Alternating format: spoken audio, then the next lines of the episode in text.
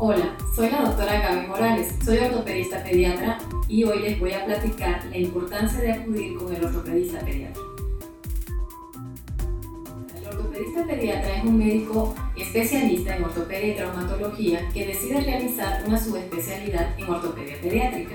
Por lo tanto, esto se traduce en que es la persona más capacitada en conocer el sistema musculoesquelético de los niños, es decir, los huesos, las articulaciones y los músculos. Está encargado de tratar toda patología del sistema musculoesquelético desde recién nacidos hasta los 17 años de edad. Erróneamente se ha pensado que el ortopedista pediatra solo trata patologías de pie plano o posturales.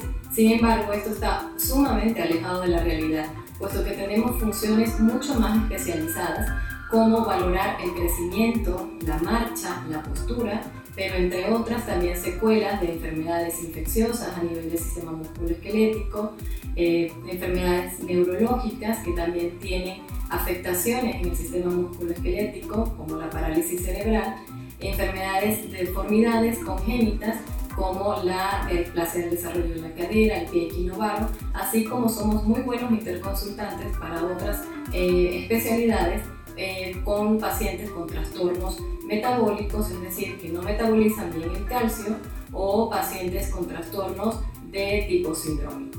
Si tienes dudas o quieres más información al respecto, por favor comunícate a Healthy Kids Polanco.